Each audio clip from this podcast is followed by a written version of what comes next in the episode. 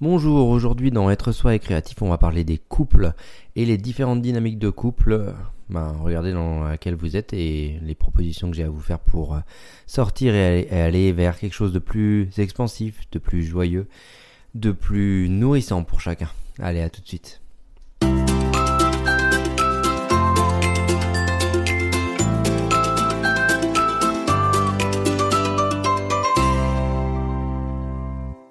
Aujourd'hui, on va parler des couples et des dynamiques de couple. Parfois, on voit pas comment on maintient un équilibre qui qui pas correct quoi.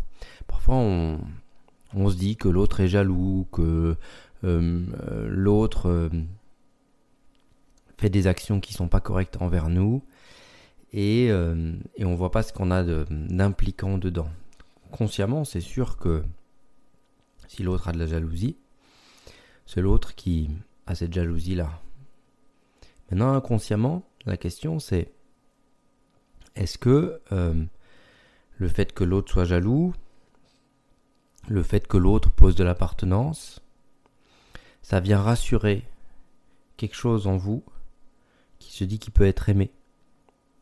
Parce que ces liens-là, où l'un est jaloux et essaie de poser de l'appartenance et fait en sorte que l'autre devienne une sorte d'objet en fait, ça crée des, relations où l'autre, euh, que ce soit un homme ou une femme, hein, peu importe, hein, euh, l'autre peut se sentir un peu contraint, forcé, pas autorisé à. Mais en même temps, la question elle est est-ce que ça nourrit inconsciemment quelque chose? Peut-être au départ vous allez réfuter ça. Ah non, ça nourrit rien, c'est l'autre. C'est ok, dans la vie, parfois, on se positionne en tant que victime psychologique de ce qui se passe, et l'autre, c'est le bourreau. Et tant qu'on maintient cet équilibre de bourreau-victime, parfois on, essaie de trouver un sauveur à l'extérieur.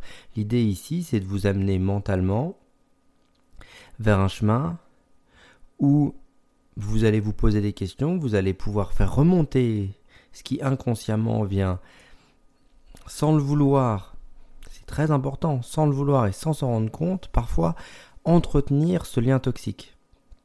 Ok? Donc, je repars. S'il y a, quelqu'un en face de vous, dans votre couple, que ce soit un homme ou une femme qui soit jaloux, possessif, enfermant, et sur lequel vous vous sentez pris, c'est dur, euh, je, n'y arrive pas, euh, il m'étouffe, euh, j'en peux plus, c'est de sa faute, si on en est là. Ok. Maintenant, juste quand vous vous posez sur vous, qu'est-ce que vous ressentez quand vous pensez à ça? Et est-ce que, à l'intérieur, chez vous, il y a quelque chose qui, par hasard, c'est juste une question, ça ne veut pas dire que c'est là, se sentirait valorisé quand l'autre un peu de jalousie, un peu d'appartenance, un peu de je te retiens.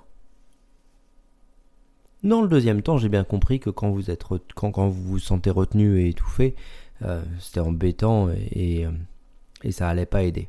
Ça, j'ai bien compris. Et pour avoir accompagné des gens dessus, être passé moi personnellement par des, euh, des phases différentes, au départ, on refute tout. On est forcément victime de l'autre qui, lui, a le pouvoir. Et donc là, l'idée, c'est d'aller chercher votre pouvoir à vous. Qu'est-ce qui fait que vous, vous pouvez dire stop à l'autre? Dans des espaces où vous n'arrivez pas à dire stop, comment vous pouvez dire stop? Pas le stop où vous le dites dans la pitié qu'il faut que l'autre accepte un stop parce que vous aimeriez que ça s'arrête. Ok, dès que vous êtes dans une posture comme ça, l'autre il a toujours le pouvoir.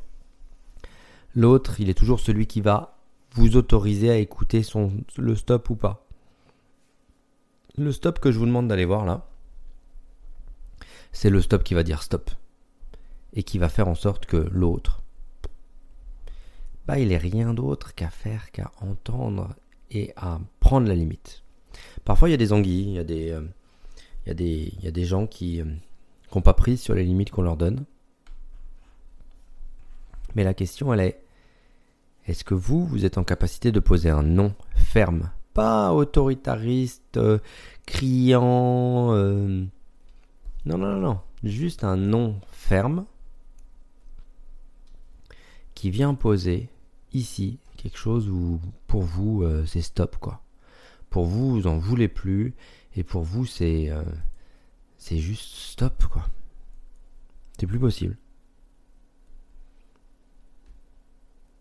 Jusqu'où vous devez aller pour que ça s'arrête. Pour que vous puissiez poser des limites et que ces limites soient entendues. Et si elles ne sont pas entendues, que vous puissiez travailler sur votre rapport à l'autorité pour que votre autorité se pose avec un stop net et précis. Comment vous faites à cet endroit-là? Comment vous faites pour euh, sortir de, de la complainte, pour prendre votre responsabilité dans le lien, et votre responsabilité à parfois contenir l'autre ou stopper l'autre quand c'est insupportable pour vous. Parce que l'autre, il n'entendra pas, hein, jusqu'à temps que vous puissiez, vous, être en mesure de dire stop, là ça me convient pas. Hein. Non, mais si ça continue, il y a des conséquences et c'est en dehors. Hein. Hmm. Et que vous puissiez dire stop là. Mais vraiment, allez vous chercher dans le stop. T'as fait un truc, moi ça me convient pas. Ok. Donc on reprend. Le couple, c'est une mécanique. C'est une mécanique où, euh, bah parfois, euh, vous allez vous trouver dans des limites qui sont pas les vôtres. L'autre vous amène. À vous de dire stop, à vous de dire non. Parfois, c'est vous qui amenez l'autre dans des limites qui sont pas les siennes. Donc à lui ou elle de dire stop, non. Et quand ça se pose comme ça, comme une danse, après vous pouvez essayer de construire quelque chose à l'intérieur, dans le sens où au départ il y a de la dépendance peut-être, chacun il y en a un qui s'occupe d'un plan, l'autre d'un autre. Les vieux clichés font que euh, la femme s'occupe de l'intérieur, l'homme s'occupe de l'extérieur, et parfois c'est inversé, l'homme s'occupe de l'intérieur et la femme de l'extérieur. Euh, mais que chacun puisse à un moment s'occuper de son intérieur et de son extérieur, et que là-dedans, il y a une zone de partage au milieu qui viennent et qui viennent nourrir le couple, qui viennent nourrir chacun, que chacun puisse être indépendant dans sa manière d'être et que l'indépendance vienne nourrir l'indépendance de chacun vienne nourrir l'interdépendance qui se pose. Donc dans cette dynamique de couple, le respect doit être de mise. Mais le respect, ça ne veut pas forcément dire je respecte l'autre et j'accepte tout. Non, non, c'est je respecte l'autre, par contre ça, ça me convient pas, c'est stop. Ou alors je respecte l'autre, ça ça me convient pas, mais quelle solution on trouve? Est-ce qu'on laisse du temps et je suis dans l'acceptation, mais par contre on va essayer de travailler ensemble pour qu'à un moment ça puisse passer? Comment, comment chacun se positionne par rapport à chaque problème et chaque défi qui sont là? Si vous considérez les choses comme des problèmes, c'est je peux je peux pas faire quelque chose tant que j'ai ces problèmes-là. On va résoudre les problèmes. Ok, moi l'idée, ce que je vous propose ici, c'est de voir ça comme des défis. Dans le couple, parfois il y a des défis, on n'y arrive pas. Euh, et ben comment on fait pour y arriver? Qu'est-ce qu'on se donne comme moyen pour y arriver? Et puis après, on met en place les moyens, on regarde si ça marche, ça marche pas, on s'adapte. Et on fait au mieux. Comment c'est pour vous là? Comment vous voyez votre couple aujourd'hui? Quelle dynamique vous avez? Est-ce que vous avez une dynamique d'attirance-répulsion euh, ou d'attirance qui permet la séduction? Euh, Ou est-ce que ça s'est installé dans une routine où il n'y a plus du tout d'attirance et euh, chacun sait ce qu'il a à faire, mais du coup, il n'y a plus de piment? Comment ça vient s'expérimenter? Comment ça vient se poser? Comment ça vient s'exprimer? Et comment vous vous exprimez là-dedans? C'est surtout vos envies aussi. Hein. Comment vous posez vos envies et qu'est-ce que vous en faites? Toute une dynamique de groupe et de couple où d'abord soit et quand je suis bien avec moi, je peux être bien avec les autres parce que j'ai choisi. Je suis bien avec moi, je peux être avec l'autre et je choisis d'être bien avec l'autre. Et si l'autre, quelque chose qui va pas, là on cherche, on regarde, on, pose, on passe par le ressenti. Qu'est-ce que je ressens quand l'autre fait ça? Qu'est-ce qui se passe pour moi là? Est-ce que je me sens stressé? Est-ce que je me sens submergé? Comment je me sens à ce niveau-là? Qu'est-ce qui se passe pour moi?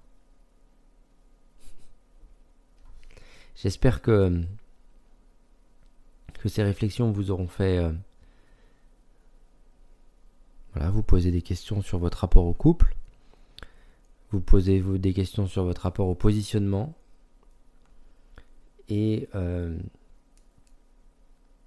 et souvent, quand on n'arrive pas à faire quelque chose, on peut culpabiliser, se retourner tout sur soi, dire ah, c'est de ma faute, j'y arrive pas encore, etc. Le mouvement de ah, c'est ma faute, il ne fait que perdre du temps.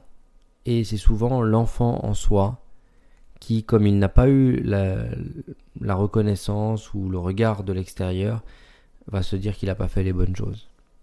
Donc comment, quand vous vous culpabilisez, vous pouvez vous rassurer, vous, et vous reparenter, peut-être avec l'aide de quelqu'un, moi j'accompagne si vous souhaitez, juste dépasser ça pour que vous puissiez donner tout le courage et l'avancée personnelle dans votre but, qui est d'être mieux avec vous, et mieux avec vous et l'autre. A très vite pour la suite d'être soi et créatif, c'était Thierry Sudan.